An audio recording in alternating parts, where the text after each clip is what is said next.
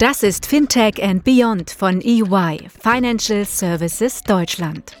Der Podcast für alle, die am Fintech-Startup-Ökosystem und der Digitalisierung der Finanzdienstleistungsbranche in Deutschland und Europa interessiert sind. Hallo und herzlich willkommen zu einer neuen Folge von Fintech and Beyond. Mein Name ist Florian Gmach und gemeinsam mit meinem Kollegen Alexander Christoph und unseren heutigen Gästen möchten wir über APIs und Open Banking sprechen. Ja, genau, denn nun seit fast zwei Jahren haben die Banken im Rahmen der PSD2-Richtlinie ihre Konto- und Nutzerdaten per Schnittstelle digital für Dritte verfügbar gemacht. Es gibt auch bereits eine Reihe von Anbietern auf dem Markt, die entsprechende Schnittstellen anbieten, um diese Informationen in Apps oder anderen Anwendungen zu verwenden. Wir schauen uns heute drei dieser Anbieter genauer an und wollen zum Beispiel verstehen, wie man eine API eigentlich erfolgreich macht und mit welchen spannenden Innovationen wir in Zukunft rechnen können. Unsere Gäste sind heute Stefan Krautkrämer, Gründer und Geschäftsführer von Fintech Systems, Florian Schwabel, Key Account Manager von FinLeap Connect, wer sich erinnert, hervorgegangen aus der Übernahme von Figo, und Martin Schafranski, Leiter des Sparkassen Innovation Hub. Ja, vielen Dank, Alex. Dann starten wir doch jetzt mit Florian von FinLeap Connect. Ähm, als Figo seid ihr ja 2012 mit Banking APIs gestartet, weit bevor PSD2 auf der Bildfläche erschienen ist. Und seit einigen Jahren seid ihr Teil der FinLeap-Familie. Erzähl uns doch einmal von dir und FinLeap Connect. Ja, hallo. Erstmal vielen Dank für die Einladung. Ich äh, freue mich auf den heutigen Austausch mit euch. Ähm, in der Tat hat es Figo schon vor der PC2 gegeben und da haben wir es ja auch eher, der eine oder andere wird das wissen, einem ungünstigen Zustand zu verdanken, dass Figo ein Banking API Provider wurde, weil wir äh, damals mit einem B2C-Geschäftsmodell gestartet sind, eine Multibanking-App angeboten haben und die App wurde dann aus dem App Store entfernt und dann musste man eben schauen, was man tut und dann hat man angefangen, die Technologie darunter zur Anwendung von Banken zu vermarkten. Das war im Kern eine Dienstleistung, dass man eine Plattform betrieben hat, auf der verschiedenste Finanzquellen angebunden waren, ähm, also Banken und PayPal und Kreditkarten und Brokerage-Plattformen. Und dann hat man eben diese äh, Daten aggregiert von den ganzen Finanzquellen und über eine API verfügbar gemacht, sodass man einen technischen Stecker hatte zu ganz vielen Banken. Und unsere Partner haben dann die Use Cases oben drauf gebaut. Multibanking, Personal Finance Management Lösungen und Kreditstrecken, digitale Kreditstrecken. Also immer dann, wenn der Endkunde die eigenen Kontoinformationen außerhalb des eigenen Online-Bankings nutzen wollte, kamen wir ins Spiel. Und ich bin dann 2016 zu Figo gestoßen. Da war Figo schon etwas größer als die vier bis fünf Leute, mit denen man damals den Pivot gemacht hatte. Wir waren dann so 30 Leute. Ich hatte ein Studium als Wirtschaftsingenieur abgeschlossen, ähm, war bei einem Mobile Payment Anbieter gelandet und habe dann gemerkt, diese digitalen Themen liegen mir viel mehr als, ja, ich sage immer, wie man Stahl bearbeitet und solche Sachen. Ähm, ich hatte Figo im Beta-Haus kennengelernt habe dann im Businessbereich bei Figo angefangen und das war natürlich eine wahnsinnig spannende Zeit, auch vor der PSD2 schon. Äh, wir waren da oft in so einer Erklärbärrolle, wie ich das immer gerne sage, dass man erklärt hat, ja, den Markt gibt es eigentlich heute schon, HBCI, FinTS sind äh, Dinge, die es schon vor der PSD2 gibt. Und ähm, das war insofern auch eine spannende Zeit, dass wir festgestellten, wow, ähm, wir sind wirklich in der Lage, als noch recht kleines Fintech, verlässlich Banken und andere große äh, Dienstleister ähm, und Fintechs und coole Fintechs eben verlässlich zu beliefern. Und äh, meine Rolle im Unternehmen ist über die Jahre eigentlich immer ähnlich geblieben, wenn sie heute auch etwas fokussierter ist. Das, was ich heute tue, nennt sich ja ganz sachlich Sales und Key Account Management. Ähm, weil Open Banking ja ein recht komplexes Feld ist mit verschiedenen Aspekten, sage ich immer ganz gerne, meine Aufgabe ist es eigentlich, technisch und regulatorisch komplexe Sachverhalte möglichst einfach zu erklären und dann eben neuen und Bestandspartnern einfach ein verlässlicher Ansprechpartner sein. Das ist so die, vielleicht so eine High-Level-Beschreibung von dem, was ich tue. Und äh, du hast es eben schon erwähnt, ähm, Figo ist dann Teil von Finlieb geworden ähm, und damit auch Teil des Finlieb-Ökosystems. Finlieb als Company Builder hat ja über die Jahre eine Vielzahl von Ventures aufgebaut. Einige ähm, sind ja auch sehr, sehr erfolgreich und bekannt am Markt und waren auch gerade in den Medien, wie eine Solaris Bank beispielsweise oder ein Clark oder ein Ellen war oder ein Penta. Ähm, und das Tolle an diesem Ökosystem ist ja eigentlich, dass hier ganz viele unterschiedliche Skills und Erfahrungen zusammengeführt werden. Und das ähm, hat mich damals von Anfang an dann beeindruckt, als man Teil des Ökosystems geworden ist, dass man bei Fragen eigentlich immer einen Experten im Ökosystem hatte. Und das ist einfach, äh, das ist eine wahnsinnige Stärke und auch wahnsinnig spannend mit, ja, äh, so rund 1300 Kollegen zusammenzuarbeiten. Ähm, FICO selbst ist dann ja auch mit verschiedenen Entities aus dem FinLeague-Ökosystem fusioniert ähm, da vielleicht äh, als Name mal FinReach genannt, die ja eine der stärksten im Bereich Kontowechselservice sind und waren und sind. Ähm, und für mich hat sich auch das von Anfang an so angefühlt, dass hier eigentlich zusammenwächst, was zusammengehört. Denn aus dem FIGO Banking API Provider ist ja was viel Größeres geworden. Und die Mission ist heute auch viel größer. die Banktransaktion steht bei uns weiter im Mittelpunkt und ist der Kern der Überlegung. Aber wir denken Use Cases halt viel mehr zu Ende über das pure Open Banking hinaus. Und ähm, ja, was das bedeutet, das werden wir sicherlich heute auch noch ein bisschen mehr erörtern. Vielen Dank.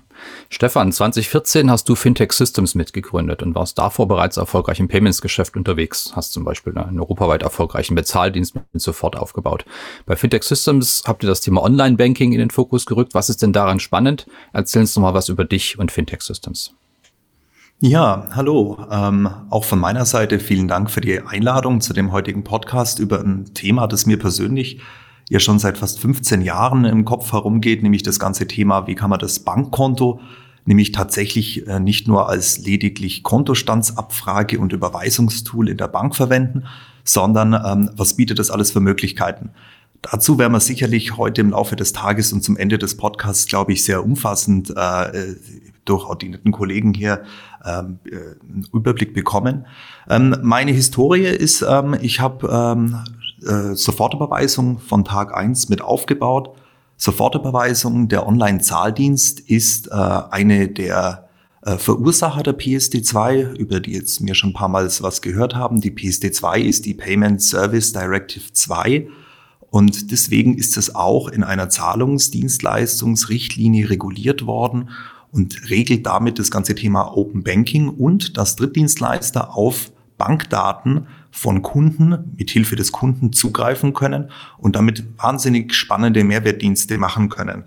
Ähm, mir war damals schon klar, wo sofort damals an Klarna verkauft wurde, das war ungefähr vor sieben Jahren, dass da was ganz Großes Neues entsteht, regulatorisch, nämlich dass Drittdienstleister auf die Konten zugreifen können. Und ähm, ich habe damals mit meinem damaligen äh, Kollegen von sofort, dem Dirk Rudolf, beschlossen, die Fintech Systems zu gründen, weil uns das Ziel wichtig war, dass man die Technologie, die darauf äh, basiert, die braucht oder sobald jedem klar ist, dass die PSD2 in den Markt kommt, wird es ein game-changing Event sein. Und dazu braucht es absolute technologische Fachdienstleister, die Banken, äh, Leasingunternehmen äh, einen Zugang zu diesen neuen Online-Banking-Schnittstellen ermöglichen und nicht nur den Zugang dazu, und da komme ich später auch noch drauf, nämlich APIs als solches sind ja kein Produkt, sie liefern ja lediglich den Zugang zu Daten und wenn man den Zugang zu Daten hat, muss man die Daten ja verstehen, welche Informationen sind dahinter.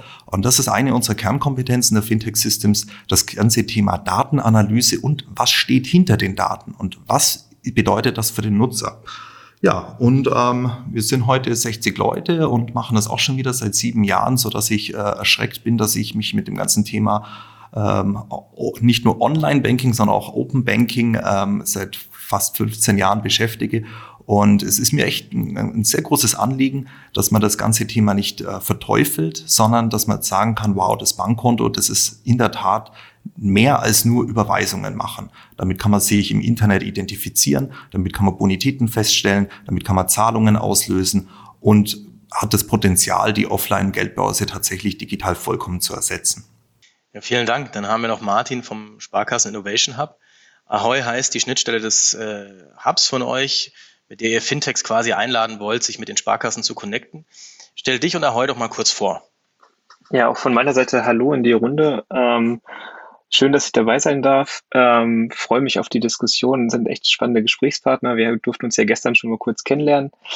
Ähm, ja, äh, vielleicht, äh, warum haben wir als Sparkassen Innovation Hub oder was hat der Sparkassen Innovation Hub eigentlich in den letzten drei Jahren getrieben? Ähm, wir sind mit der Mission äh, gestartet, Innovationen in die Sparkassenfinanzgruppe zu bringen. Ähm, das klingt erstmal ähm, sehr einfach. Ähm, bedeutet natürlich aber auch, äh, mit dem gesamten Thema auseinanderzusetzen und ähm, auch einen gewissen Change in der Sparkassenfinanzgruppe mit zu. Ähm, das heißt nicht, dass die Sparkassenfinanzgruppe irgendwie nicht innovativ war, sondern es ist halt etwas so, wir, wir wollten ähm, das, was quasi jedes Fintech oder jedes kleinere Startup um die Ecke macht, also dem Kunden zuhören, am Kunden entlang äh, und dessen äh, an, an dessen Bedürfnissen entlang einfach Innovationen suchen, finden und also umsetzen und äh, skizzieren. So, das haben wir im Hub jetzt drei Jahre lang relativ äh, äh, erfolgreich auch in die Sparkassenfinanzgruppe äh, getragen oder über die über den Hub in die, in die Sparkassenfinanzgruppe getragen. Ähm, das ist so die, die Innovationsseite gewesen. Auf der anderen Seite haben wir festgestellt, dass für alle Use Cases, die wir brauchen, brauchten wir immer Daten. Ähm, und äh, Stefan hat das äh, gerade ja dargestellt. Also APIs sind ja nichts anderes als Datenlieferanten. Ähm, zu diesem Zweck haben wir ähm, relativ einfach, also ich, ich nenne es mal, das ist ja schon quasi Commodity, ähm, äh, kann man sagen, eine Aggregations-API aufgebaut, mit der wir entsprechend äh, Kontoinformationen der, der unterschiedlichen Banken und auch der, der aller Sparkassen zur Verfügung stellen können auf einem relativ einfachen Weg und die auch relativ einfach nutzbar ist durch, durch Dritte. Ähm, dann haben wir ähm, so ich glaube, der Werdegang, ähm, äh, den auch viele andere genommen haben, ähm, entsprechend ähm, festgestellt, wir, also jetzt äh, das reine Verproben über APIs an sich, das, das bringt wenig, äh, also ist wenig zielführend, sondern wir brauchen halt wirklich Zahlen, Daten, Fakten und echte, äh, die echte Verprobung dieser Use Cases. Und dafür brauchen wir auch regulatorische Rahmenbedingungen. Und deswegen ist ähm, äh, Ahoy auch mittlerweile deutlich mehr als jetzt einfach nur eine, eine API, sondern ähm, Ahoy ist mittlerweile die Starfinanz Ahoy GmbH. Ähm, wir sind sicherlich noch nicht ganz so äh, ganz so alt äh, eingesessen wie äh, Fintech Systems und äh, äh, äh, FinDeep Connect, aber wir ähm, haben zumindest jetzt eine eigene Unternehmung für dieses Thema aufgebaut, haben einen Erlaubnisantrag bei der BaFin für Kontoinformationsdienstleistungen und äh, Zahlungsauslösedienste ähm, beantragt. Und ja, ähm, am Ende des Tages ist äh, Ahoy auch eine logische Konsequenz aus dem, was wir äh, im Sparkassen Innovation Hub gemacht haben die letzten Jahre und äh, bauen damit halt jetzt nach vorne hin so unsere Vision auf, der das API-Portal quasi der Sparkassenfinanzgruppe zu werden. Das heißt, ähm, neben den, den Kontoinformationen, die wir möglichst einfach zur Verfügung stellen wollen, ähm, wollen wir auch perspektivisch weitere APIs, die die Sparkassenfinanzgruppe ähm, am Ende zu bieten hat, bündeln in einem Developer-Portal. Weil ähm, die Sparkassenfinanzgruppe wird ja häufig immer auf die Sparkassen reduziert, aber wir haben auch Versicherer, wir haben auch Wertpapierspezialisten, und wir glauben einfach, die Kombination alleine dessen, was wir schon mitbringen, kann einfach Innovation und konkrete, also aktive Use Cases für Endkunden ermöglichen. Und je einfacher wir das zur Verfügung stellen können, desto mehr können wir Entwickler und Startups inspirieren, auch tolle Use Cases zu bauen. Ähm, ja, die Starfinanz Ahoy ist eine hundertprozentige Tochter der Starfinanz äh, GmbH und äh, gehört damit zur Unternehmensgruppe der Finanzinformatik, also dem zentralen IT-Dienstleister der Sparkassen. Wir bringen deswegen eine, eine, eine, hohe Nähe zur, zur Sparkassenfinanzgruppe mit und auch zu den Sparkassen. Ähm, das wollen wir einerseits nutzen, sicherlich auch mit dem, mit dem Brand oder dem Vertrauen, was dem Brand gegenüber äh, auch äh, entgegengebracht wird. Auf der anderen Seite sind halt solche Dinge wie Sicherheit und Datenschutz auch, auch in dem Kontext für uns äh, sehr, sehr wichtig. Ähm, das heißt, wir müssen an der Stelle auch genau den Spagat äh, äh, gehen, also der sicherlich einerseits ähm, ja auch so ein bisschen davon geprägt ist, ähm, wie man so auf APIs guckt. Das ist nicht nur Teufelszeug, aber auf der anderen Seite müssen wir auch jederzeit irgendwie ein sicheres und äh, äh, Vorgehen irgendwie sicherstellen. Open Banking, PSD2, API, das klingt alles sehr technisch und wenig kundenorientiert. Die meisten Kontoinhaber erinnern sich vielleicht noch an die Briefe, die sie von ihren Banken bekamen, in denen die Banken die Kunden auf die veränderten Geschäfts Geschäftsbedingungen im Zusammenhang mit dem Zugriff Dritter auf die Konto Kontodaten hingewiesen haben. Mich würde aus deiner Sicht interessieren, Stefan, was ist eigentlich Open Banking und welche Kundenvorteile lassen sich für verschiedene Kundengruppen realisieren? Ja, das sind natürlich sehr technokratische Begriffe und wenn ich solche Briefe gelesen habe ähm, und der Zugriff von Dritten wird ermöglicht, dann ähm, würde ich als Verbraucher das natürlich als erstes mal ablehnen. Warum sollte ein Dritter Zugriff auf meine Bankkonten bekommen? Und ähm, das ist auch ein Teil des Change-Prozesses, dass sich der Zeitgeist dahin auch geändert hat. Nämlich, die Daten in dem Bankkonto gehören ja als allererstes ja mal dem Kunden des Bankkontos oder praktisch dem Bankkontoinhaber. Und der Bankkontoinhaber, also wenn das, und das ist ja ein mündiger Bürger, wenn der entscheiden möchte, nämlich in dem Kontext, wow, ich kann jetzt hier einen Mehrwert bekommen und möchte diese Daten teilen, hat er jetzt die Entscheidung zurückbekommen, das selbst, wann er möchte, auch zu tun. Ich mache mal ein praktisches Beispiel. Als ich damals ähm, äh, ungefähr zu Beginn von Fintech Systems hat, sich bei mir Folgendes zugetragen. Ich wollte eine Kreditkarte beantragen, weil ich ja gern Bahn fahre und wollte so Bahnbonuspunkte sammeln. Und ähm, ich wurde äh, abgelehnt, nämlich äh, wegen schlechter Bonität. Da habe ich nicht schlecht geschaut, habe ich angerufen und habe gesagt, ja, ähm, wie könnte ich denn diese Kreditkarte beantragen? Ja, also es gibt noch einen klassischen Prozess und dazu müsste ich nur die Kontoauszüge einsenden und dann würden Sie eine Haushaltsrechnung machen und das dann entsprechend manuell prüfen. Dann habe ich mir damals gedacht, Tatsache funktioniert das heute immer noch so, dass man tatsächlich Bonitäten also mit Papier prüft. Ich dachte, das geht heute alles über Datenbanken und habe nicht schlecht geschaut, als ich festgestellt habe, dass fast ähm, jeder Konsumentenkredit bei den Vergleichern als Bedingung hatte, man muss einen äh, Kontoauszug oder Gehaltsnachweis nachlegen.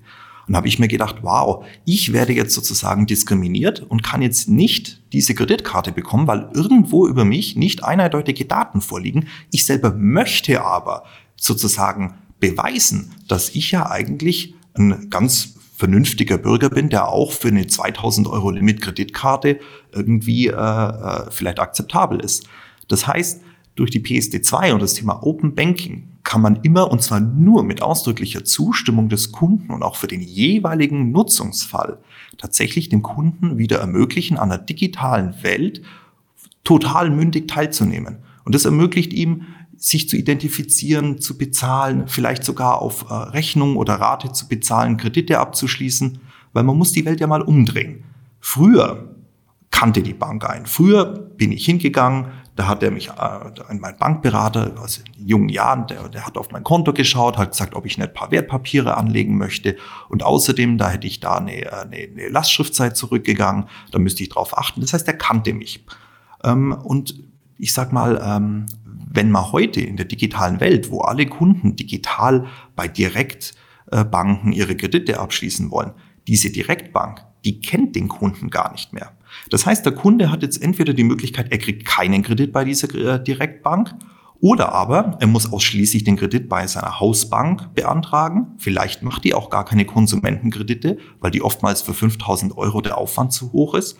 Oder man muss den teuren manuellen Weg gehen. Und hier genau schlägt die PSD2 die Brücke zwischen den verschiedenen Geschäftsmodellen und macht es damit wieder vollkommen transparent, was kann der Bürger, an wen wird das Ganze übermittelt, welche neuen Möglichkeiten erhält er damit und ist damit also eine Grundlage für ein vollkommen neues Ökosystem, wo man die Folgen daraus erst die nächsten Jahre tatsächlich erst am Markt spüren werden. Und ähm, ja, das ist sozusagen der Hintergrund und das Potenzial der PSD2.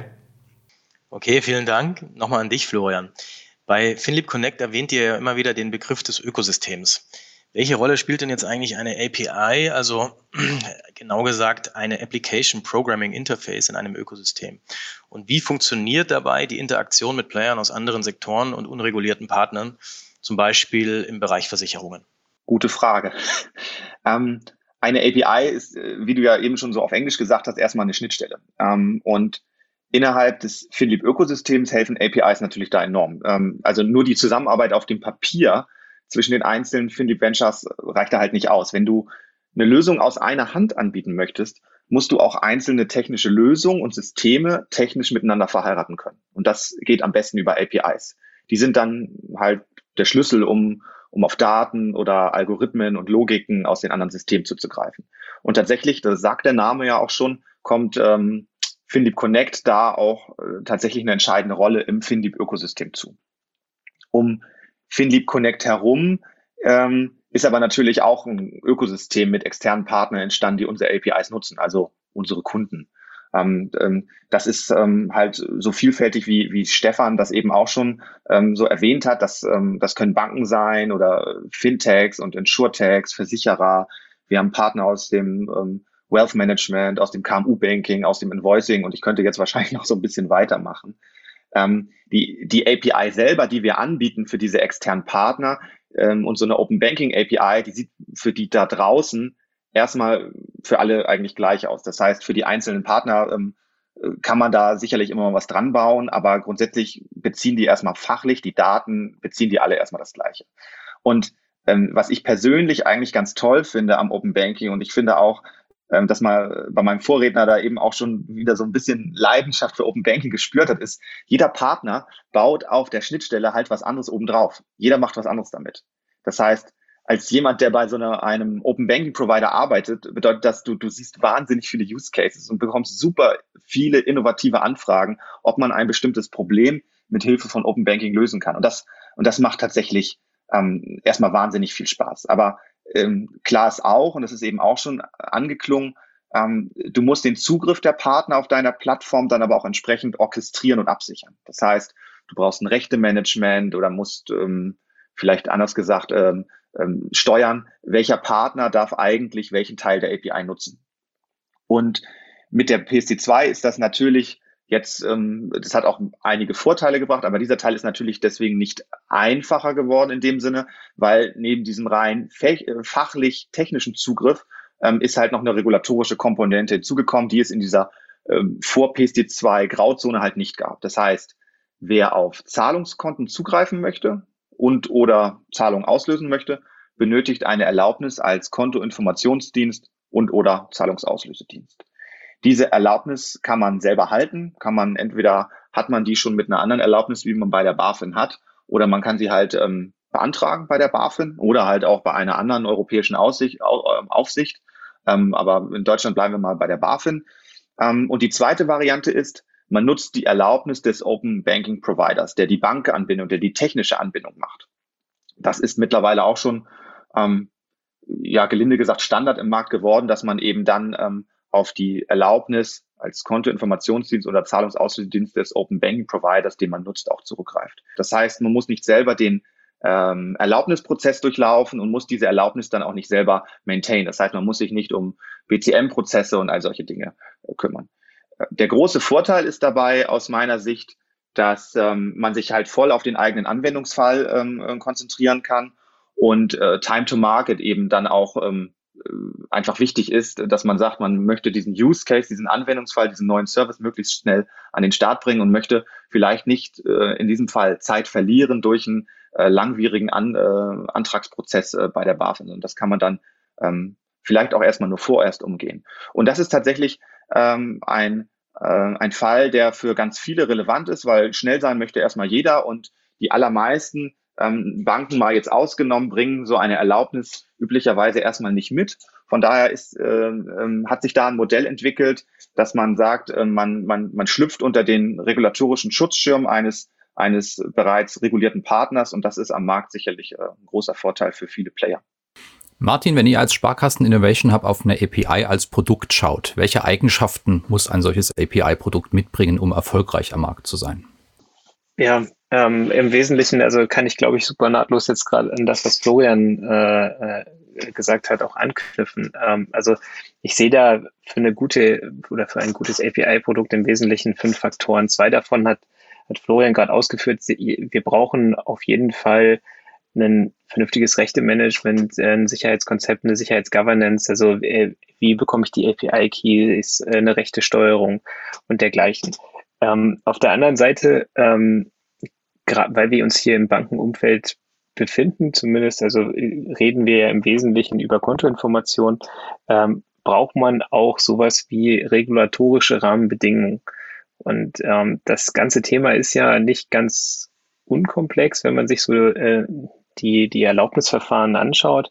Und ähm, das, was Florian ja gesagt hat, ist, dass der Open Banking Provider ja, ähm, also gehört auch schon fast zum Standard ähm, am Ende des Tages einen, einen solchen regulatorischen Schirm mitbringt. Und ähm, ich glaube, das vereinfacht einfach für denjenigen, der die, die, die API nutzen will, auch ja, die ganzen Standardvoraussetzungen, die er selber mitbringen muss, um die API nutzen zu können. Das heißt, ich glaube, ähm, alleine ähm, nur die, das, die technische Nutzbarkeit an sich ist es nicht, sondern man muss auch dem jeweiligen Kunden ähm, wobei das halt nicht der Endkunde jetzt in dem Fall ist, muss man einfach helfen können, auch bei den regulatorischen Rahmenbedingungen. Ähm, wenn ich jetzt zu den anderen Faktoren komme, klar auch irgendwie Standard. Ähm, dieser Standard hört sich immer ein bisschen einfacher an, als es vielleicht dann in der Realität an allen Stellen schon so umgesetzt ist, ist einfach die technische Nutzbarkeit von so einer API. Ja, also ähm, da reden wir jetzt über die, die, die Einhaltung gängiger Standards und Paradigmen. Ja, also dass der Entwickler am Ende des Tages die auch sehr einfach verwenden kann, eine gute Dokumentation hat, keine Ahnung, sie einfach lernen, verstehen kann, gute Testmöglichkeiten, Testdaten und so weiter und so fort hat, um am Ende des Tages schnell mit der API zurechtzubekommen, weil dann glaube ich, ist einfach, ähm, also ähm, wenn die API schnell genutzt werden kann, kann man sich halt einfach auf den eigenen Use Case viel mehr konzentrieren. Ähm, die muss sich einfach in die eigenen Infrastrukturen integrieren lassen, ja. Ähm, das, äh, wenn, wenn wir das gegeben haben, und das ist etwas, was wir auch auf unseren Hackathons gelernt haben, äh, je besser wir da sind, desto mehr Zeit bleibt halt auch für Kreativität drumherum. Ja. Ähm, äh, neben der technischen Nutzbarkeit ist auch das, äh, ist auch einfach die Schnelligkeit äh, der Nutzbarkeit. Also wie schnell kann ich diese API dann tatsächlich auch wirklich nutzen? Ähm, aus meiner Sicht ein, ein Faktor, der sehr, sehr wichtig ist. Ähm, das ist einerseits jetzt dieses Thema der, der ganzen regulatorischen Rahmenbedingungen. Das ist nicht die Schnelligkeit der API an sich, sondern die Schnelligkeit, die das jeweilige Unternehmen, die, das die API nutzen möchte, natürlich unterstützt. Ähm, aber auch die Frage ist einfach, also wo kriege ich den API-Key äh, äh, her? Kann ich das aus einem äh, ja quasi Store mir die API direkt bestellen? Gibt es da klare Rahmen, vertragliche Rahmenbedingungen? Gibt es da ein klares Preismodell? Ähm, wie läuft der Austausch von, von API-Keys, Zertifikaten und was auch immer äh, am Ende des äh, Tages ab? Und auch ähm, in dem Kontext so ein bisschen, also wie, wie ähm, wie ist das Release-Management auch von, von diesen APIs? Ähm, äh, kann ich das, äh, kann ich irgendwie schon künftige Versionen testen oder habe ich auch noch, äh, kann ich eine, eine, vorherige Version etwas länger, habe ich Übergangszeiten, solche Fragestellungen. Ähm, und ich glaube, der, der, der ja, letzte Faktor, der am Ende des Tages fast der wichtigste ist, ist natürlich auch der Mehrwert, den ich mit der API erreichen kann. Also die schönste API bringt nichts, wenn äh, die Informationen, die ich bekomme, ähm, quasi Standard sind. Ne? Also das, dann muss halt am Ende des Tages auch ähm, äh, ein Use Case mit, mit, ähm, mit, mit umgesetzt werden können. Also die API muss schon ja, den, den, den Kunden oder den Nutzer am Ende des Tages enablen, einen Use Case darauf aufsetzen zu können irgendwie ein eigenes Geschäftsmodell zu machen. Ähm, äh, Florian hat es gesagt, ähm, jeder nutzt die ja auch irgendwie anders, ähm, aber es muss halt genau diese Nutzung auch äh, möglich sein. Ähm, und äh, ja, ähm, Mehrwert entsteht auch manchmal, einfach auch darin, ähm, dass so eine API auch einfach mal funktioniert. Ja? Also der Quality of Service nenne ich jetzt mal. Man möchte so eine API einbinden und die soll erstmal funktionieren und will, man will einfach schlicht auch keinen Stress haben. So, das ist jetzt mal die Sicht auf, auf die API an sich. Ähm, was muss ein API-Produkt oder ein Produkt, was auf einer API am Ende des Tages aufsetzt, mitbringen? Ja, pff, am Ende des Tages, äh, auch, auch da kann ich sagen, also ähm, wir wollen erstmal die Nutzung, ähm,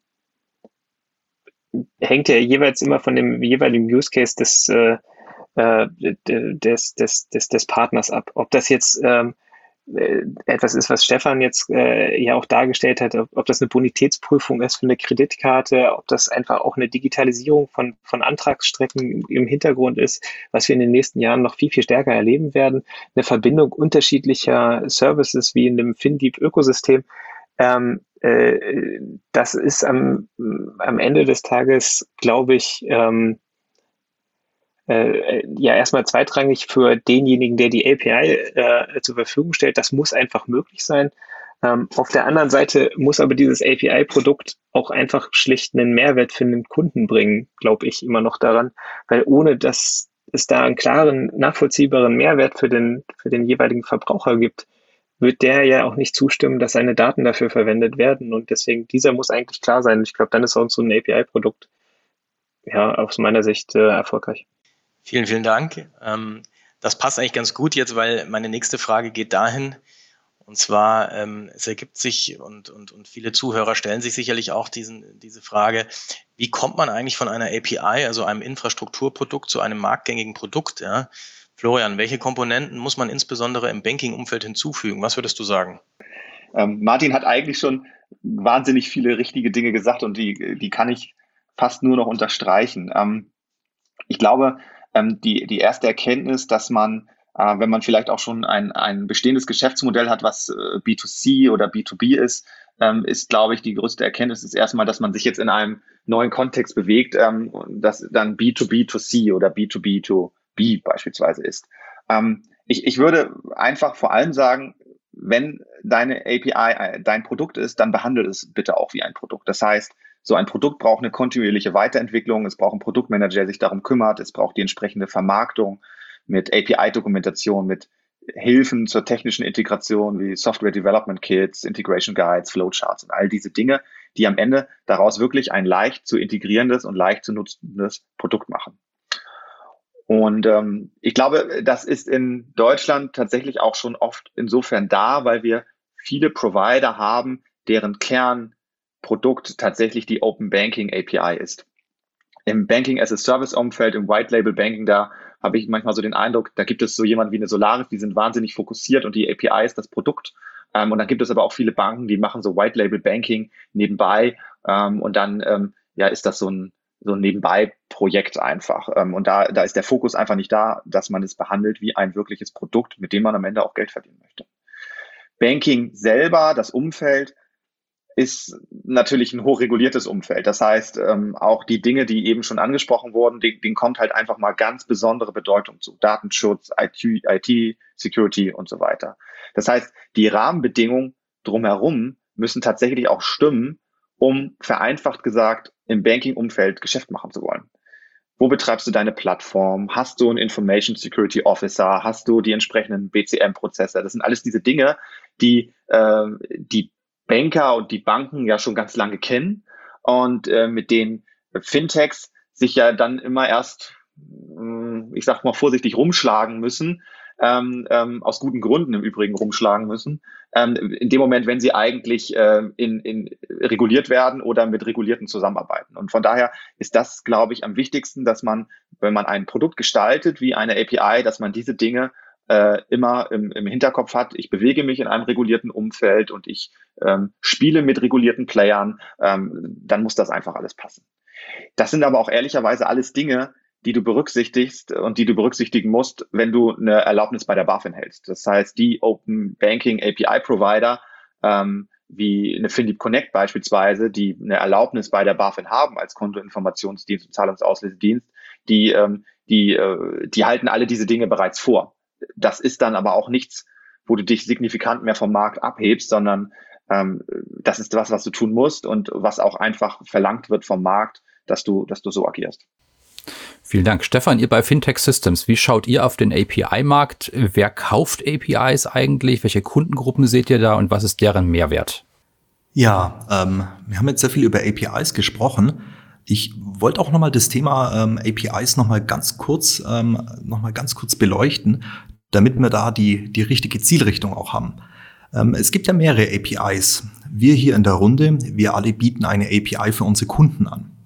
Diese API aggregiert verschiedenste Open Banking APIs von Hunderten und Tausenden verschiedenen Kreditinstituten, die alle unterschiedlich teilweise entsprechende Informationen zur Verfügung stellen und damit auch einen unterschiedlichen Leistungsumfang haben. Die müssen unterschiedlich angesprochen werden. Zudem haben wir ja in Deutschland auch noch, ähm, das muss man sagen, auch mit Stolz, wir sind schon ein Open Banking Land schon seit BTX-Zeiten. Das heißt, man konnte schon auf Bankkonten zugreifen. Da war man schon auf einer Bildschirmtextoberfläche und hat äh, über eine T-Online-Seite seinen Kontostand abrufen können und Überweisungen machen können. Und damit ihr ungefähr mal eine Vorstellung kriegt, wie weit man damals schon voraus war, Leider hat man diesen Vorteil nie genug nutzen können. Technologisch war das schon immer sehr lange möglich. Und das Tolle an der PSD2 ist, dass es damit nämlich auch einen rechtlichen Rahmenumfang gibt, der auch Drittdienstleister voll legitimiert den Zugriff auf diese Daten ermöglicht. Und damit ist eigentlich etwas geschaffen worden, nicht die technologische Definition, dass es jetzt APIs gibt, sondern die legale Zugriffsmöglichkeiten auf Daten, die jetzt nicht selber bei mir in meinem eigenen Rechenzentrum liegen. Und damit kommen wir zum nächsten Thema, nämlich ähm, wir leben ja heute in einer digitalen Welt. Das heißt, Maschine spricht mit Maschine. Und damit eine Maschine sprechen kann, braucht sie ja eine, ich sag mal, eine Sprache und die Sprache muss ja auch übermittelt werden. Und das müssen gewisse Standards sein. Und deswegen hatten wir Online-Banking Ähm, also wir, äh, ich sag mal, Account Information Services ähm, und Payment Initiation Services, die diese Lizenz bei der BaFin halten. Wir aggregieren diese Daten und machen für unsere Kunden eine API, wogegen sie als erstes einmal ihre Anwendungen bauen können. Und dieser Mehrwert, den darf man gar nicht unterschätzen, weil ich kenne auch ähm, einige Kunden, die kamen zu mir und sagten, ja, also euer Geschäftsmodell, das endet jetzt ja, weil demnächst kommen ja die neuen Banken, PSD2 APIs, wir machen das jetzt alles selbst. Und dass das ganze Thema nicht trivial ist, zeigt ja auch, a, äh, nicht nur, dass es uns heute immer noch gibt, sondern ähm, dass man eben nicht alles selber machen kann, sondern dass man, wenn man verteilte Spezialisten einsetzt, nämlich so wie mir hier alle in der Runde sitzt, und wir sind ja auch Startups, dass wir durch dieses technologische, hochpräzise Wissen und diese, dieses Know-how, dass wir etwas können, was eben nicht jeder kann. Und deswegen setzen ja auch, ich sag mal, auch etabliertere äh, Banken auf uns. Äh, und heute nutzen unsere Dienste, also Kunden, ich sag mal, klar, so neue Challenger-Banken wie eine N26 oder eine Solaris Bank, ähm, genauso aber auch die Vergleichsdienste Verivox und Check24 für einen schnelleren Kreditvergleich ähm, ist genauso wie eine DKB-Bank oder eine Santander-Bank für eine Echtzeitbonitätsbestätigung äh, unsere Dienste ein. Und ähm, ja, deswegen diese Bandbreite, was hinten nach an Geschäftsmodellen möglich ist, die war ja abzusehen. Und deswegen haben wir uns ja auch immer dagegen entschieden, dass wir sagen, warum wir werden jetzt selber eine Bank und machen den tollsten Direktkredit, weil wir kommen ja viel besser auf die Daten zurecht. Nee, unsere Mission ist ja immer, dass wir eine Brücke schlagen zwischen den verschiedenen Geschäftsmodellen, die einen unterschiedlichen Digitalisierungsgrad haben. Und wir makeln das mit unserer Technologieplattform und den entsprechenden APIs so aus, dass nachher auch Kunden, egal in welcher Stage sie sind, ob sie ein Startup sind hochtechnologisiert oder teilweise noch analoge Prozesse, wo wir eine Brücke bauen, damit diese Geschäftsmodelle in Zukunft auch weiterhin digital funktionieren können. Und warum ist es auch wichtig, dass man Bankkonten auch mit APIs ausstattet, die funktional sind? Das sieht man einfach darin, dass Convenience einfach gewinnt. Kunden, ich kenne sehr viele neue Kontoanträge, wo Kunden nur wegen Apple Pay, damit sie mit dem Handy bezahlen konnten, sehr früh schon begonnen haben, entsprechende Kreditkarten auch neu abzuschließen, die diese Funktion haben.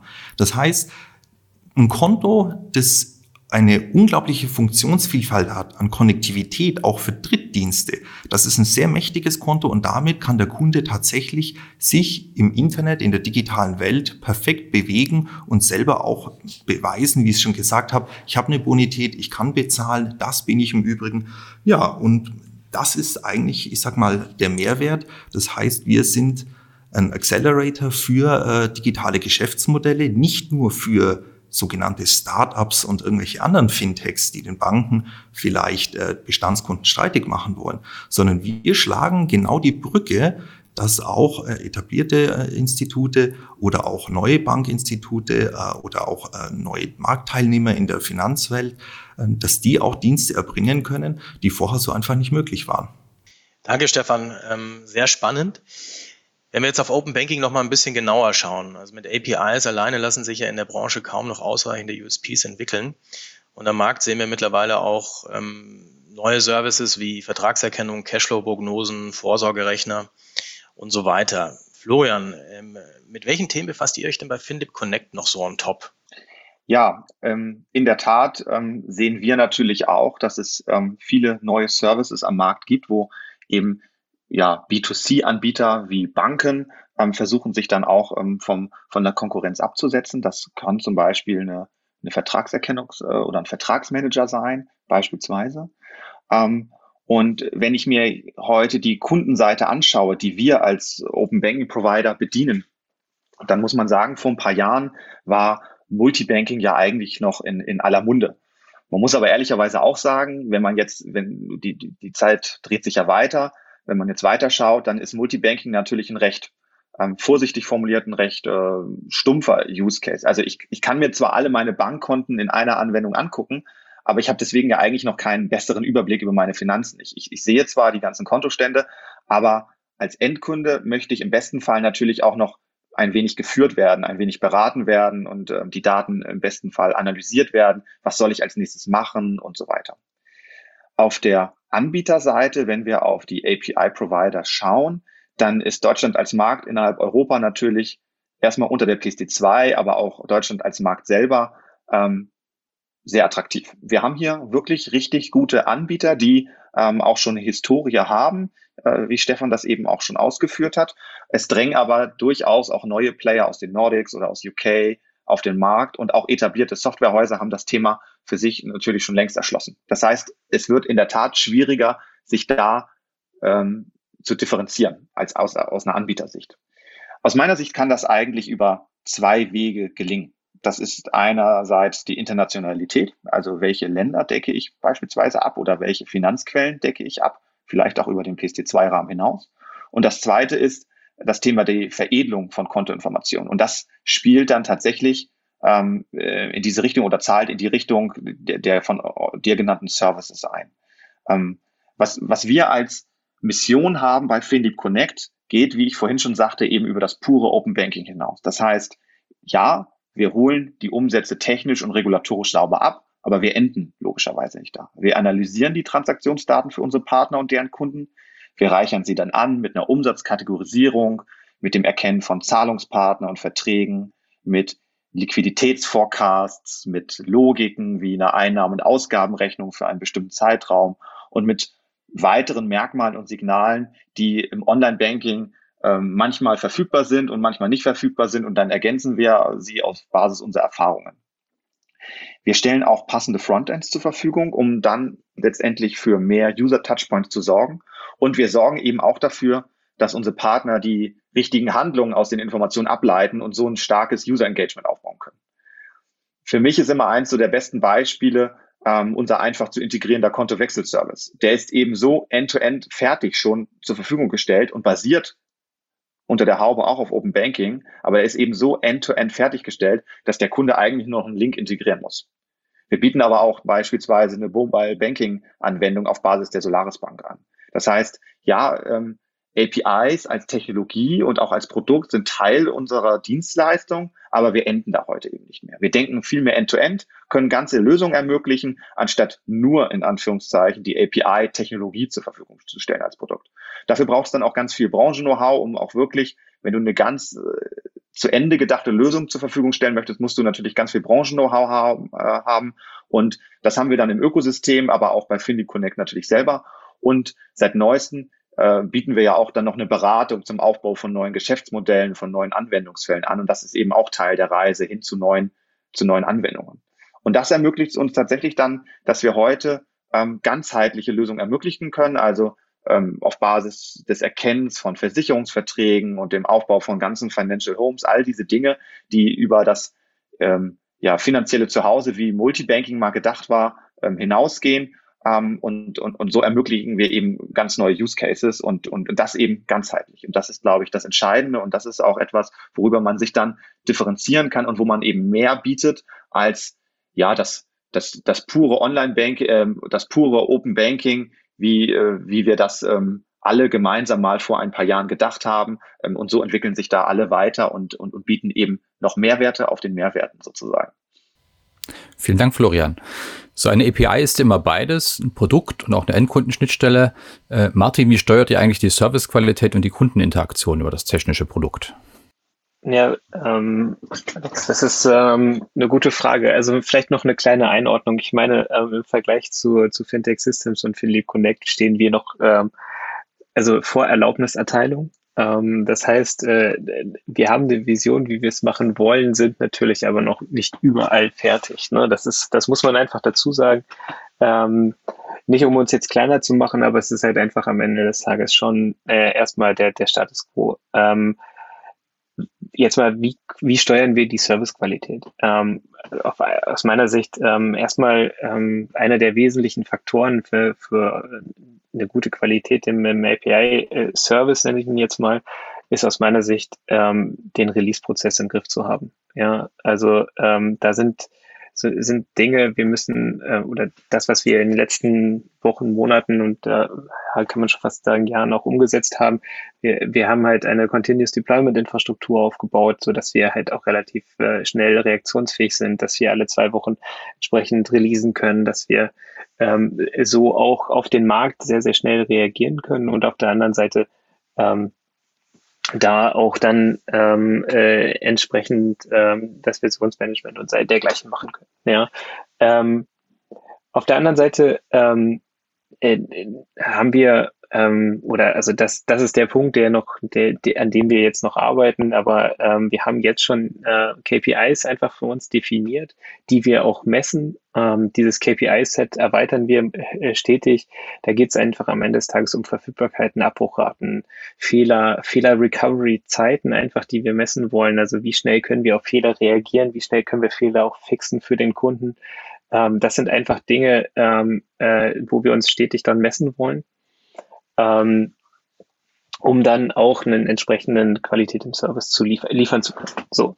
Ähm, was bedeutet Qualität im Service noch? Ich glaube auch am Ende des Tages, auch wenn wir das jetzt, also äh, wenn das jetzt sicherlich kein Differenzierungsmerkmal vielleicht mehr sein mag, aber ähm, einfach auch den regulatorischen Kontext einhalten zu können und einzuhalten, das ist auch ein Qualitätsmerkmal. Ich glaube, ähm, wenn man sich die Prozesse, die man dort einhalten muss, auch anschaut, kann ja auch dadurch schon alleine ähm, sichergestellt werden, dass der, dass die Qualität am Ende des Tages hoch, äh, also einigermaßen hoch ist. Ich meine, wir müssen die BCM-Prozesse, wir müssen am Ende des Tages die, die internen Kontrollsysteme entsprechend stehen haben und so weiter und so fort. Und damit ha hat man natürlich schon auch, ähm, was jetzt für den Endkunden und für die Endkundensicherheit angeht, auch eine entsprechende Rahmenbedingung schon geschaffen.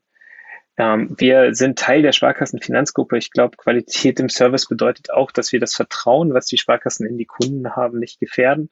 Deswegen sind solche Dinge wie, wie Sicherheit und äh, äh, Verlässlichkeit und Datenschutz sind vielleicht Dinge, auf die wir nochmal spezieller und auch nochmal ausführlicher achten als äh, äh, vielleicht andere. So, ähm, zumindest beschäftigen wir uns länger damit und klären den Kunden meist immer sehr umfassend auf.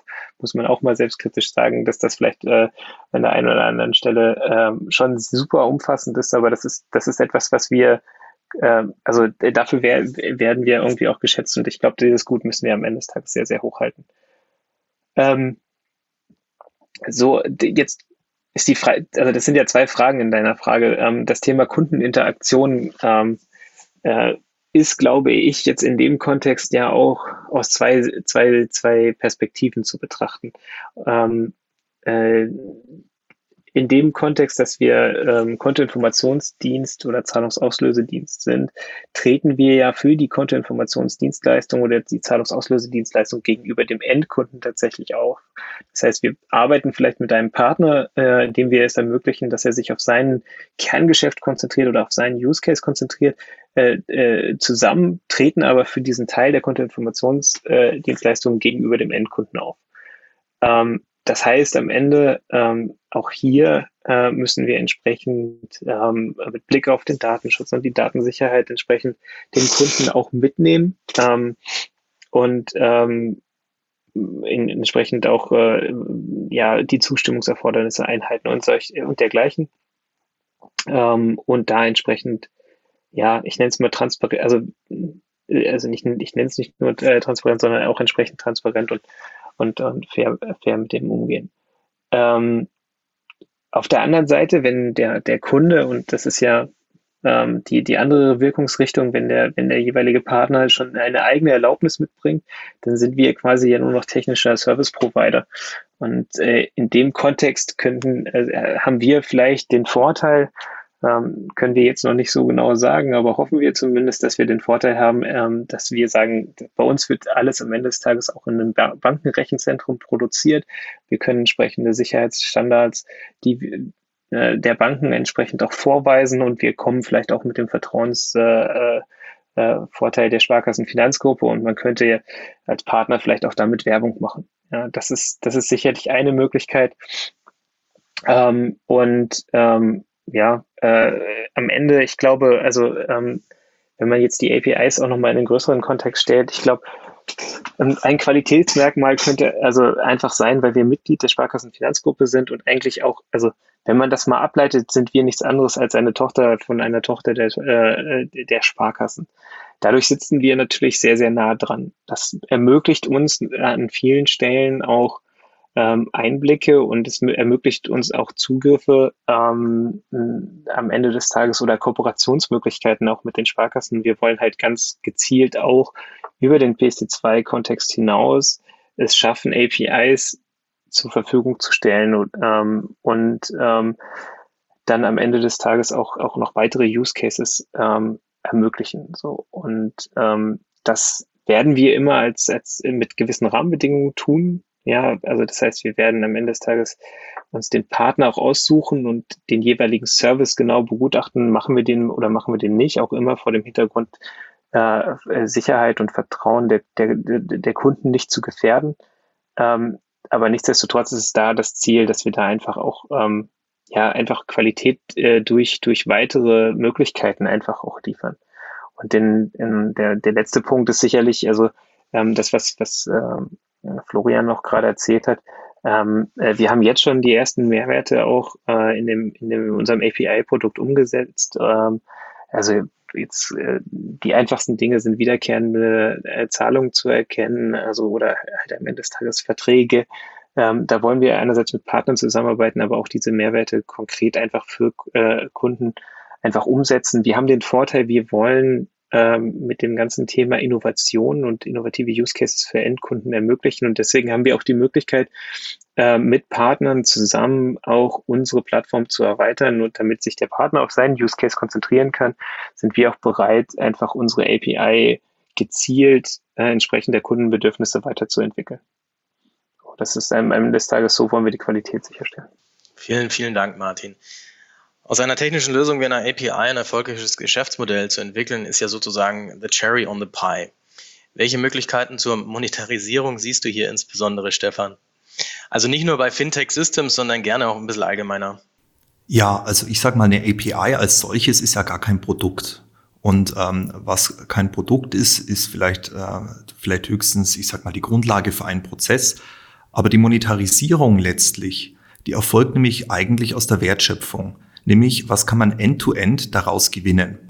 Und ich bemühe einfach mal ein Bild. Allgemein bekannt ist ja, dass äh, Daten das neue grüne Öl sind und die ermöglichen damit ja äh, digitale Geschäftsmodelle. Also haben, ähm, ich sag mal, alle wir Open Banking Dienstleister ähm, eins gemacht. Wir haben sozusagen dieses grüne Öl der Kunden wir haben ja eine Art Ölfördertürme gebaut. Das heißt, wir können das selbst fördern. Aber was kommt dabei heraus? Ähm, ja, ähm, eigentlich, ich sag mal, um nochmal das Bild zu bemühen, grünes Öl. Was macht man damit? Also sind wir hergegangen und auch ähm, im Speziellen jetzt wir bei Fintech Systems und äh, haben eine Raffinerie gebaut. Das heißt, wir haben das Öl in seine Bestandteile zerlegt, um damit Rohstoffe zu generieren, aus denen man dann ja erst tatsächlich ein Produkt bauen kann. Das heißt, mit Öl selber kann man zum Beispiel kein Auto betreiben. Aber zum Beispiel mit einem Baustein davon, nämlich zum Beispiel Benzin, das man raffineriert hat, kann man ein Auto betreiben. Aber wir stellen ja auch gar keine Autos her. Wir machen auch keine Motoren dafür, sondern wir machen Betriebsmittel für ein entsprechendes, ich sag mal, Auto oder ein Prozess.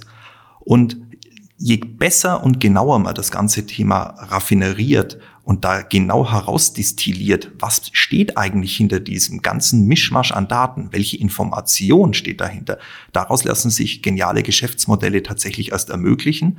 Da mache ich Ihnen einfach als Beispiel. Natürlich, wenn man Daten einfach nur fördert und legt die hin, dann muss man immer noch eine Kreditentscheidung darauf ja basierend äh, äh, ja irgendwie herbeiführen. Das heißt, da müsste wieder ein Mensch hergehen und müsste die wieder auseinander analysieren. Und die Wertschöpfung tatsächlich ist dabei, dass wir die Daten auch äh, machine-based analysieren, genau feststellen können, aha, steht da nur Gehalt oder ist es tatsächlich auch Gehalt? Was ist denn das tatsächliche reelle Gehalt? Ist es ähm, herausgerechnet um irgendwelche Schwankungen? Was ist die Person? Wie viele regelmäßige Ausgaben hat die? Und das muss so präzise sein, dass unsere Kunden darauf in Echtzeit vollautomatisiert eine Kreditentscheidung treffen können. Und daraus entsteht eigentlich die Wertschöpfung, weil die Alternative ist, dass man den Kunden nicht bedienen kann, was sehr teuer ist, äh, oder dass man manuell das nachprüfen muss. Das heißt, dass immer noch, ich sag mal, ein Vier-Augen-Check durch einen Menschen passieren muss. Und da ist eigentlich die ganze Wertschöpfung, dass man Geschäftsmodelle end-to-end -end ermöglicht. Eine API als solches, die ist nur ein Mittel zum Zweck, damit man auf die Daten kommt. Aber die tatsächliche Wertschöpfung, die ist sozusagen die komplette Torte. Und ähm, um mit deinem Bild zu bleiben, damit hält eben nicht nur die Kirsche auf der Torte, sondern ähm, man muss schon die ganze Torte auch drunter äh, mitliefern oder zumindest die Rezeptur für die Torte mitliefern. Ähm, ansonsten wird nie eine gute Torte daraus. Vielen Dank. Wenn wir uns die PSD2-Regulierung anschauen und die mit Open Banking in UK vergleichen, haben wir ja äh, das Thema, dass die fachlichen Standards teilweise nicht gegeben sind in PSD2. In diese Lücke stößt ja beispielsweise Swift mit seiner Pay Later API und seinen Pre-Auth API Standards. Welche Rolle spielt denn aus eurer Sicht, Florian, Standardisierungsgremien wie zum Beispiel die Berlin Group und wie bringt ihr euch da ein? Hm, vielleicht, ähm, vielleicht als Klarstellung hier nochmal für die Hörer so ein wenig vorweg. Ähm, äh, bei, bei Stefan ähm, oder Stefan hat das ja eben auch schon äh, sehr gut ähm, ähm, in, in Kontext gesetzt. Es geht ja jetzt eigentlich weniger um die API des des Aggregators, des Open Banking API Anbieters, sondern es geht ja jetzt hier mehr um die PSD2 APIs, die die Banken zur Verfügung stellen bzw. zur Verfügung stellen müssen. Ähm, das vielleicht noch so als, als, als Rahmen des Ganzen. Ähm, zum UK Open Banking Standard, den ähm, wir uns natürlich auch immer anschauen, beziehungsweise das, das Thema natürlich von äh, Kontinentaleuropa verfolgen. Wenn man sich den äh, UK Open Banking Standard anschaut, dann ähm, stellen wir da immer fest, wenn wir mal auch mit Marktteilnehmern so sprechen, die sind ehrlicherweise auch nicht alle immer so happy mit ihrem Standard. Das liegt äh, wahrscheinlich an den ähnlichen Erfahrungen, die wir hier auch machen. Standard ist halt nicht immer gleich Standard. Also es gibt immer wieder Auslegungsvarianten, wenn wir jetzt auf den Berlin Group Standard schauen. Es gibt immer wieder Auslegungsvarianten des Marktstandards. Das ist weiterhin für uns eine Herausforderung, wenn wir APIs anbinden. Es gibt da teilweise Abweichungen, obwohl man sich selber als, als Institut, als standardkonform dann auch bezeichnet. Das äußert sich dann so in so Diskrepanzen zwischen der Dokumentation und der realen API beispielsweise. Und ehrlicherweise ist unsere Erfahrung, dass da eine äh, Berlin Group auch eher wenig unterstützen kann. Das ist halt ein freiwilliger Marktstandard und da wird dann eher immer so auf die, auf die Verantwortung und die Klärung mit den einzelnen Instituten verwiesen. Man muss auch sagen, dieses Thema Qualität der PSD2 APIs muss man mittlerweile aber auch sehr differenziert und ja spezifisch je Institut eigentlich beurteilen. Das ist dann auch wirklich Use Case abhängig. Das heißt, ähm, da muss man wirklich sehr differenziert drauf schauen. Und die äh, beispielsweise die Diskussion über eine Vertiefung der, auf Datentypen, das hätte man sicherlich bei der Berlin Group schon früher führen können. Nach, ich würde aber sagen, das hätte eigentlich eher zu einer Diskussionsverlängerung als zu einer wirklichen Verbesserung jetzt im ersten Schritt geführt. Ich habe jetzt gerade gelesen, dass die Berlin Group da auch an einem Framework arbeitet, der über die PSD2-Grenzen hinausgehen soll. Ich glaube, da gibt es dann auch immer Weiterentwicklung und das muss man sich auch weiterhin anschauen. Und wir bringen uns da ja auch ein. Das heißt, wir haben eine Advisor-Rolle in der Berlin Group. Ähm, das heißt, ähm, wir sitzen da mit am Konferenztisch ähm, und machen da auch wirklich sehr konkrete Change Requests, sehr konkrete Vorschläge. Aber das bleibt dann ehrlicherweise dann doch ein Konferenztisch. Und das ist dann doch wieder etwas weiter weg von der Praxis, von den realen APIs der Banken am Markt. Was wir gerade erleben, ist, was die bessere Lösung aktuell für uns ist, dass wir eher schrittweise und dann je Institut ähm, direkt mit den Banken sprechen und ähm, darüber dann über diese Einzelfälle ähm, das versuchen zu lösen und zu sagen, ähm, pro Institut, wie kann man diese API oder jene API ein wenig besser machen und wie kann man die so ähm, weiterentwickeln, dass sie dann auch den Use Cases, die auf Open Banking basieren, entsprechend äh, ja, entsprechen. Ja, ich hätte noch mal eine Frage an den Sparkassen Innovation Hub, Martin. Im Gegensatz zu den Startups seid ihr ja quasi als Incumbent äh, mit starkem Regionalprinzip unterwegs. Wie wirkt sich das auf eure Produkte und die Marktansprache aus? Also ähm, frage mich selber gerade, ob wir im Regionalprinzip unterwegs sind. Also ähm, ich, ich glaube eher nicht. Ähm, die Sparkassenfinanzgruppe ist im Regionalprinzip organisiert. Ähm, das, was wir getan haben mit der Starfinanz Ahoy GmbH an sich, ähm, ist es, dass wir quasi überregional ein eine, ein Kompetenzzentrum für APIs aufbauen wollen. So, dass er am Ende des Tages auch als Ansprechpartner agieren möchte. Wir, das ist ein gutes Beispiel gerade auch äh, von dem, was, was Florian erzählt hat. Wir haben zum Beispiel auch den, den PSD2-Support jetzt bei, bei uns in der Starfinanz Ahoy. Wir wollen halt am Ende des Tages mitbekommen, was die API-Nutzer interessiert, was sie brauchen, ähm, wie wir uns weiterentwickeln wollen, sind dann also wollen auch ein wenig ähm, der, ich nenne es mal der Advokat äh, der, der, der API-Nutzer in der Sparkassenfinanzgruppe sein. Ja, das heißt, wir wollen mit den Mitgliedern der Sparkassenfinanzgruppe gemeinsam auch dort zu einer, einer, einer tragfähigen API-Landschaft sukzessiv wachsen. Das ist sicherlich ein Prozess, der, der ähm, wie das immer so ist in etwas größeren Unternehmensgruppen, der etwas dauern wird. Ähm, aber ähm, ich glaube, da, da liegt halt einfach eine riesen, riesen Chance drin, weil wir dann einfach noch viel, viel mehr ermöglichen können. So, ähm, was heißt das jetzt für das eigene Produkt und für die Marktansprache? Also ich glaube, ähm, wir werden nicht erfolgreich sein, wenn wir ähm, APIs regional vermarkten würden und sagen würden, okay, hier, das ist äh, eine, eine API der und der Sparkasse, das ist nochmal eine zusätzliche Funktion. Ich glaube, ähm, die Use Cases der Partner, die wir bisher kennengelernt haben, sind überregional. Das heißt, ähm, da kommt jemand, ich mache jetzt ein wirklich sehr simples Beispiel, weil das kann man einfach sehr gut nachvollziehen. Da kommt einer mit einer, einer PFM-App und möchte äh, Personal Finance Management machen und äh, einfach äh, Umsätze mit bunten Bildchen äh, anzeigen. Ähm, der differenziert also bei der Zielkundengruppe, die derjenige Partner einfach auch selber ansprechen möchte, ja nicht äh, mit seiner App. Äh, äh, ist das jetzt der also kommt, ist das die Region Hannover oder die, das äh, Hamburger Umland oder ist das ähm, äh, äh, ein Service, also ähm, der, der differenziert nicht mal, ist der, ist der, soll der Kunde Sparkassenkunde sein oder nicht. Ähm, deswegen äh, haben wir am Ende des Tages auch ähm, äh, mit, mit, mit Ahoy quasi als Account Aggregation so den Einstiegspunkt gemacht und aufgebaut. Dass wir gesagt haben, okay, diejenigen, die wir jetzt am Markt kennengelernt haben, die differenzieren nicht regional, die differenzieren auch wenig nach Bank. Und wir müssen einfach auch eine Lösung dafür schaffen, dass wir äh, äh, diesen potenziellen Partnern eine, eine, ein, ein Stück Technologie und äh, auch äh, die regulatorischen Rahmenbedingungen geben, dass die am Ende des Tages den Use Case für, für ermöglichen können. Und da wollen wir relativ früh mit dabei sein. Ähm, und ähm, ich glaube, als Incumbent ist das einfach schon so, ähm, wir werden natürlich unter der, der roten Flagge der Sparkassenfinanzgruppe auch segeln, nenne ich es jetzt mal. Ähm, auf der einen Seite, aber wir werden uns auch klar ähm, differenzieren und das eher als Technologie und äh, äh, Technologie und Enabler positionieren, was wir hier machen. Ähm, so, ähm, was das für die Marktansprache angeht, ähm, ja, wir werden uns einfach selber positionieren ähm, ab Anfang Mitte nächsten des äh, Jahres. Ähm, ehrlicherweise ähm, durch, durch äh, die Zusammenarbeit zwischen EY und dem Sparkassen Innovation Hub machen wir überhaupt den Podcast. Wir haben zu der Starfinance Ahoy GmbH bewusst einfach noch gar nichts kommuniziert bisher. Deswegen ist das jetzt so ein bisschen Premiere, die ihr hier im, äh, im, im Podcast auch feiern könnt. Ähm, wir haben das ab und zu mal angedeutet, dass wir, dass wir äh, offen Partner sind, mit denen zusammenarbeiten wollen.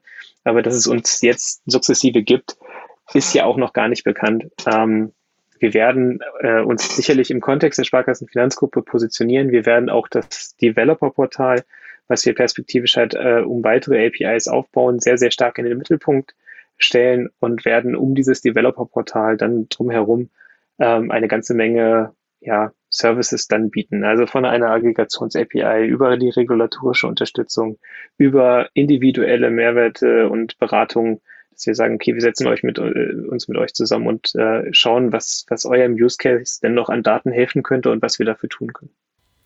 Vielen Dank.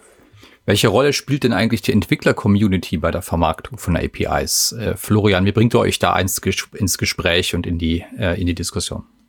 Letztlich möchtest du äh, natürlich ein Ökosystem mit einer gewissen Innovationskraft um dich herum haben. Und ähm, die Entwickler-Community ist da natürlich immer eine spannende Zielgruppe, weil daraus ganz viel Innovation entsteht und es auch dann immer wieder Startups gibt, die aus dem Nichts kommen und auch richtig groß werden.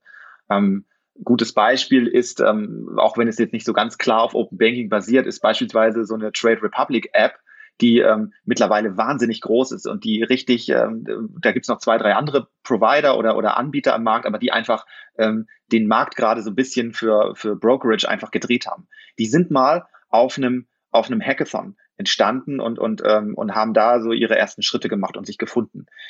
Heißt, die Entwickler-Community ist wirklich eine spannende Zielgruppe und äh, man muss immer schauen, dass man dann immer bei den, bei den richtigen Pferdchen äh, dabei ist. Von daher ist es total sinnvoll, ähm, selber entweder Hackathons mit auszurichten, so wie wir mit unserem Bankathon das getan haben, ähm, oder ähm, gegebenenfalls auch die eigene Technologie bei Hackathons mal zur Verfügung zu stellen. Einerseits, um sie zu vermarkten, aber auch um da wertvolles Feedback zu bekommen. Ähm, wir äh, nehmen bei Meetups teil, haben die äh, teilweise auch schon selber organisiert. Es gibt Newsletter, die auch dann eher Tech, äh, Techies ansprechen. Ähm, und ich glaube auch, dass du da einen guten Tech-Support brauchst und gute APIs brauchst du, dass der Developer an sich dass der sich dann auch abgehört fühlt. Es ist nun mal dann ein technisches Produkt und Techniker oder Developer müssen gerne damit arbeiten wollen. Am Ende geht es, glaube ich, darum, die Hürde zum Ausprobieren möglichst zu senken, um für die Dev-Community attraktiv zu sein. Ähm, wenn du die als Zielgruppe ausgemacht hast, dann ist das sicherlich ähm, ganz wesentlich, ja. Ja, Stefan von Fintech Systems, lass uns doch nochmal auf die Kundenseite schauen. Ist ja auch immer spannend. Welche Rolle spielt in diesem Kontext die digitale Identität der Bankkunden? Hier sehen wir ja neben einer Vielzahl von Anbietern auch private Ökosysteme wie Verimi, Yes NetID, die GAFAs und zunehmend auch die Bankenverbände, die die Konsolidierung im Zahlungsverkehr und damit auch bei der ID vorantreiben. Ja, also um das damit auch abzurunden, ähm, das ist eigentlich ein sehr schöner Beweis dafür, ähm, dass ja das Bankkonto nämlich äh, einen richtigen Mehrwert bieten kann weil ein Bankkonto ist ja ähm, nur deswegen entstanden, weil ja der Bankkontoinhaber schon mal voll legitimiert wurde durch die Bank. Und damit kann das Bankkonto in Zukunft auch wie eine Art Ausweis einer Person sein und zeigen, ich bin die Person. Und damit, und das wird auch in dem ganzen Thema E-Government in Zukunft oder E-Health ähm, viel wichtiger werden, dass man tatsächlich auch weiß, kommuniziere ich eigentlich auch mit dem tatsächlichen Kunden. Und das ist ein unglaublich großer Mehrwert, wenn man erkennt, dass das Bankkonto ein Ausweis ist für digitale Dienste und deswegen, dass da auch viel im privaten Markt passiert, zeigt ja, dass da ein ganz hoher Bedarf ist, ähm, solche Dienste auch anzubieten. Und ja, wenn man das jetzt gut und konsequent genug auch äh, umsetzt und durchsetzt, ähm, kann man mit dem Bankkonto tatsächlich auch ähm, seine private Geldbörse vollkommen ersetzen, weil man kann sich damit ausweisen, man kann nachweisen, dass man auch äh, entsprechendes äh, Liquidität verfügt und ähm, anschließend natürlich eines Tages hoffentlich mal voll mit seinem Handy und seinem Bankkonto in der auch Offline-Welt sich so bewegen wie heute in der reinen Online-Welt. Martin, soweit ich weiß, wolltest du noch eine kurze Ankündigung für unsere Zuhörer machen. Wenn die Community gerade was ausprobieren möchte, dann ähm, haben wir ab 6.11. läuft unser nächster Symbioticon auch als Hackathon, ähm, der so ein bisschen analog der Hackathon läuft. Nur wir haben das dies Jahr als ähm, Accelerator-Programm ein wenig äh, umgewandelt oder Hackcelerator könnte man schon fast sagen. Wir fangen erstmal mit einem, mit einem Wochenend-Event an von drei Tagen und die besten Ideen werden bei uns über verschiedene Level dann weiter ausgeprägt. Ähm, das Ganze ist durchaus mit dem einen oder anderen Euro aus der Sparkassenfinanzgruppe auch äh, versehen, um diese Ideen zu fördern. Ähm, es gibt eine ganze Menge APIs, die ausprobiert werden können. Wir haben eine ganze Menge Coaches, um die, die Use Cases auch rund zu zu machen. Und wir haben auch sehr viele Experten aus der, äh, ja, aus, äh, von Partnern gewinnen können, die dort mit an Bord sind. Also wer da Interesse hat, auf symbioticon.de sind alle Infos. Ja, vielen Dank. Wie wir gesehen haben, ist Open Banking ein super spannendes Thema, das auch für die aktuell so wichtige Digitalisierung von Prozessen eine sehr wichtige Rolle spielt. Zahlungsvergänge kommen ja überall in der Wertschöpfungskette vor. Das haben wir ja schon in einigen Folgen dieser Podcasts festgestellt. Vielen Dank auch nochmal für die Idee mit der Convenience. Ja, Convenience gewinnt. Das war für mich ein tolles Zitat. Ähm, ich glaube, das ist ein ganz wichtiger Ausgangspunkt für die, für die, für den Erfolg von digitalen äh, Prozessen in der digitalen Welt. Dann bleibt mir nur noch die Schlussworte einzuleiten für heute. Also nach einer mal ein bisschen umfangreicheren Diskussion mit unseren Experten sind wir jetzt auch am Ende des heutigen Podcasts angekommen. Vielen Dank an Stefan, Florian und Martin für eure Sicht auf Banking APIs. Ich bin mir sicher, dass wir noch einiges von euch hören werden. Und wie immer verlinken wir unsere Gäste in den Show Notes. Dort findet ihr auch unsere E-Mail-Kontaktadresse eyfintechandbeyond at de.ey.com. Wir freuen uns über Feedback, aber auch Vorschläge für weitere spannende Themen oder Gäste, die ihr gerne einmal im Podcast hören wollt. Bis dann, bleibt gesund und habt eine gute Zeit. Ciao.